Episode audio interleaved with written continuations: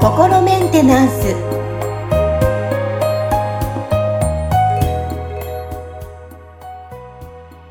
はい、皆さん、こんにちは。心メンテナンス。本日もアシスタント、三上めぐみと、気候ヒーラーの、吉村隆二です。はい、吉村さん、本日もよろしくお願いします。よろしくお願いします。はい、さあ、今日は、ちょっと私のお話を吉村さんに聞いていただきたいなと思うんですけど、はい。あのー、最、お仕事とか、まあ、プライベートでもそうなんですけど、例えば、あ、ここ居心地悪いな、なんか私なんか痛くないなっていう場所とか、あとなんか、あこの人と話していて、あ、なんかすごい楽しくないなとか、あ逆にしい、あ、すごい楽しいなっていうのもあるんですけど、すごい分かりやすい自分がいるなと、あの、うん。こういう風に感じること多いなってすぐ分かるんですよ、自分。あ、私すごい楽しいって思うのか、あ、すごい帰りたいって思ってる自分がいるなとか、うんっていうのが極端に今すごい自分が分かるようになってきたんですけど、うん。これってどういうことなのかなってちょっと聞きたかったんですね。なるほどですね。はい。うん、うん、うん、うん。まあ、あのーなんかこう、いいくつか、あの、考えられる、なんていうのかな、ケースがあるとは思うんですけど、はいはい。あの、まあ、一つには、なんかその、こう、直感力が冴えてきて、その場所の波動が自分に合うか合わないかが、こう、わかるようになってきたみたいな話じゃないかなっていうのもありますよね。うんその、なんかこう、そういう波動に対する感覚が開いてきたから、その、ななんていうのかな、こう、話す前からその人の発してる波動みたいのがわかるんで、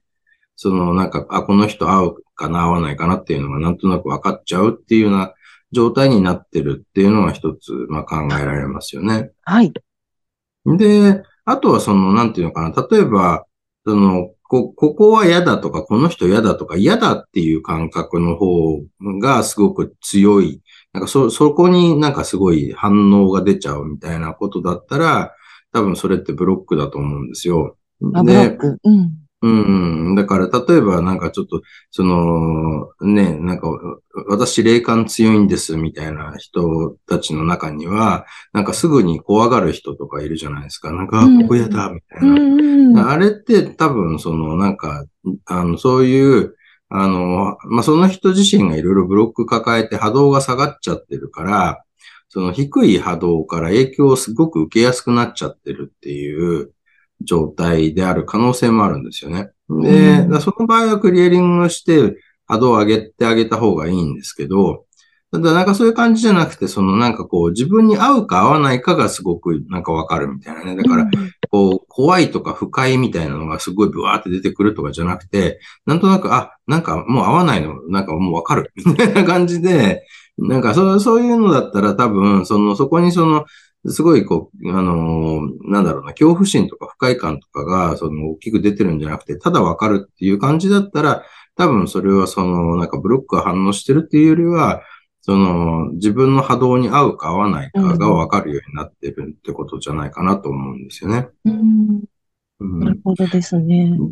で、これがその実際どうなのかっていうのはやっぱり、そのなんかこう直感とか感覚に従って選択をしたときに、そのなんかその後の展開がそのなんていうのかな、こう、より良くなっていくか、それともなんかこう、さらになんか自由、自由度が狭まっていくようになっていくかみたいなところで、そのわかると思うんですよ。だから、その怖いとか不快とかっていうことがすごくこう際立ってる時になんかそれを避けるためのこう選択をいっぱいすると何が起きるかっていうとブロックがあの、なんていうのかな、自分の選択が正しかったっていう、そのブロックの選択が正しかったっていう方に、あの、票を入れてるような状態になるんですね。うんで、そうすると、その自分のエネルギーをブロックにこう、明け渡していくことになるんで、ブロックがどんどん強くなるから、そうすると、あの、要は怖いものとか不快なものが増えていくんですね。うん。ん。なんかそういうこう怖い状況、不快な状況になる機会がどんどん増えていくから、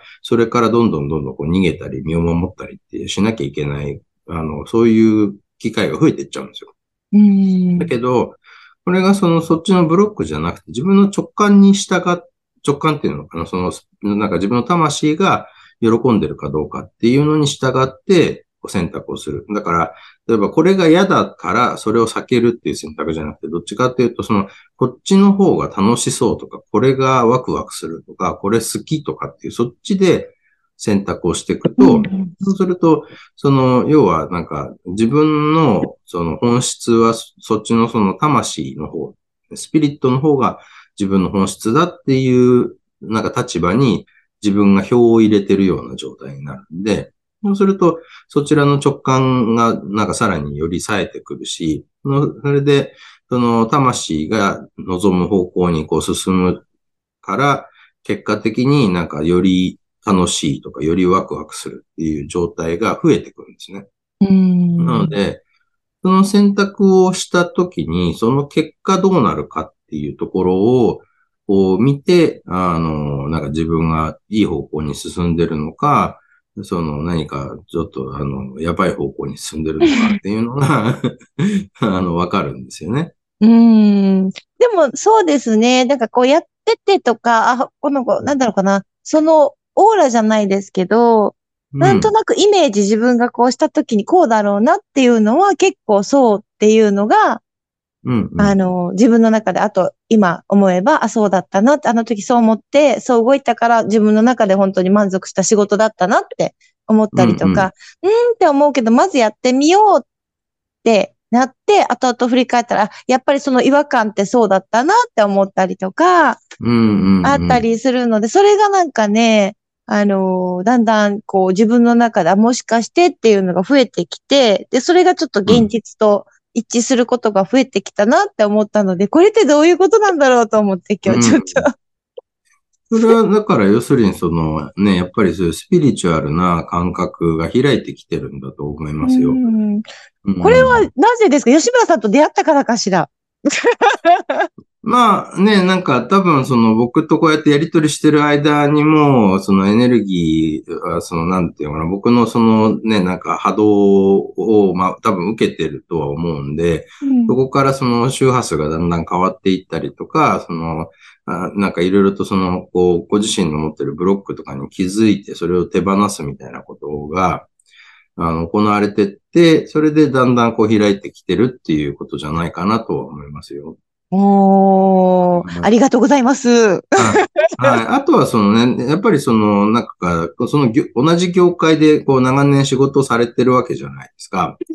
そうすると、そこでのその言ってみたら経験値とか熟練度がこう上がっていく中で、その、なんていうのかな。えまあ、要はその、こ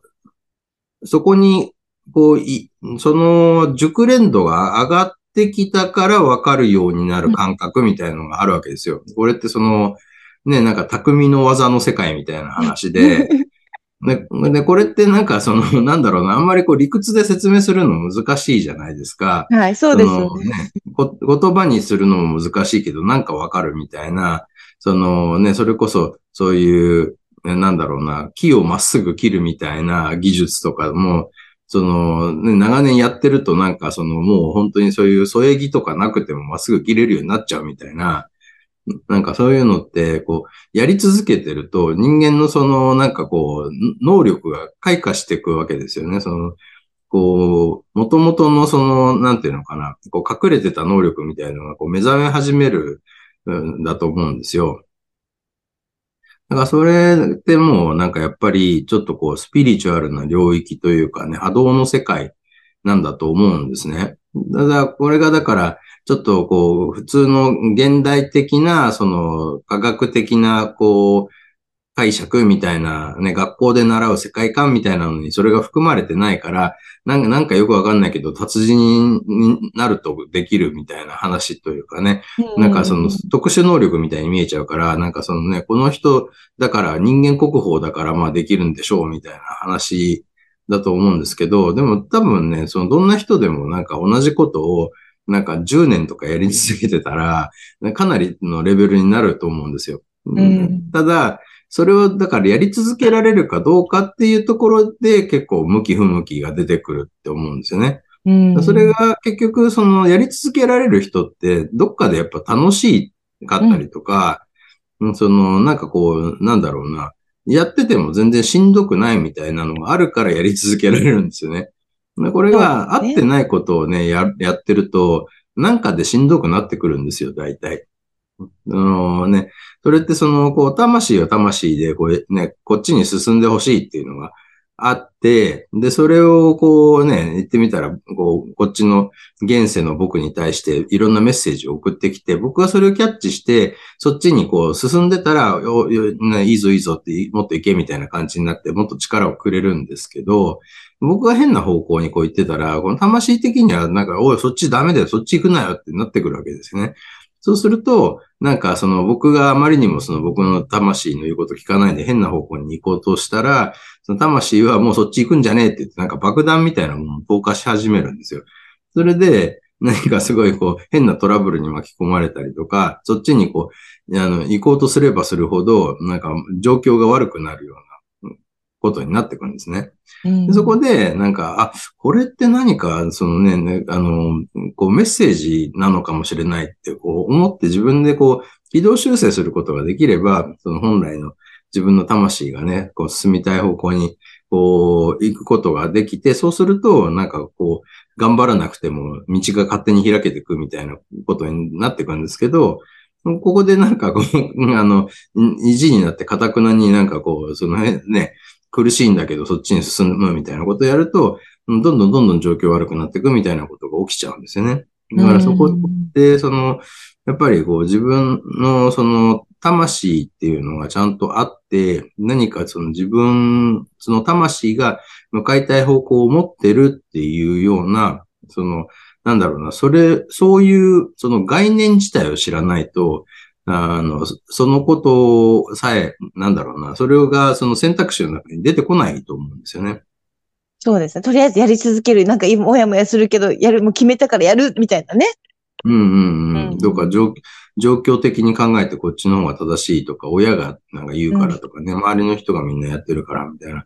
話になっちゃうんですけど、だからね、多分なんかそういうのじゃなくて、もっとなんか自分の魂が何かをこう、い、あの、伝えてくれてるはずだっていうことを多分ね、あの、この、あの、配信のね、なんか、その内容を通して、三上さんの方でも、なんとなくなんか、あ私のなんか奥底にはきっと何か私が進みたい道を示し、指し示してくれる何かがいるんだなっていうことに多分気づかれるようになったんで、多分その直感が冴えてきたんじゃないかなと思いますよね。うん、そうなんですよ。なので、聞いてる方も、うん、何言ってるのっていう人も中にはいると思うんですけど。はい、あの、そう、そういう感覚が生まれてくると、でもなんかね、楽しみが増えていくというか、なんか行きたい方向も前よりは行きやすくなったし、なんかこれ違和感だなと思った。ら、うん、なんでこの違和感持ってるんだろうっていうのを、一旦ちょっと考える時間考えよう、なんでこうなんだろうっていうふうに思ってるのかなっていう自分に問う時間もできたので、自分としてはすごい、うん、あの、いい風に変わってきてるなって思ったので、そのことも踏まえて今日は聞いちゃいました。あありがとうございます。はい。ということで、今日はちょっとね、すいません。皆さん、私のお話で、え吉村さんに伺いたいこと、そして皆さんもどうなんだろうっていうふうに、ちょっと私自身のね、え今思ってる感情を、え今回お伝えさせていただきました。ということで、はい、はい、皆さんからも、こういう、なんかね、こういうこと聞きたいですとか、こういうこと、あの、悩んでるんですって、何でもいいですので、はい、メッセージ、お便りお待ちしております。はい。はい。吉村さん、本日もありがとうございました。ありがとうございました。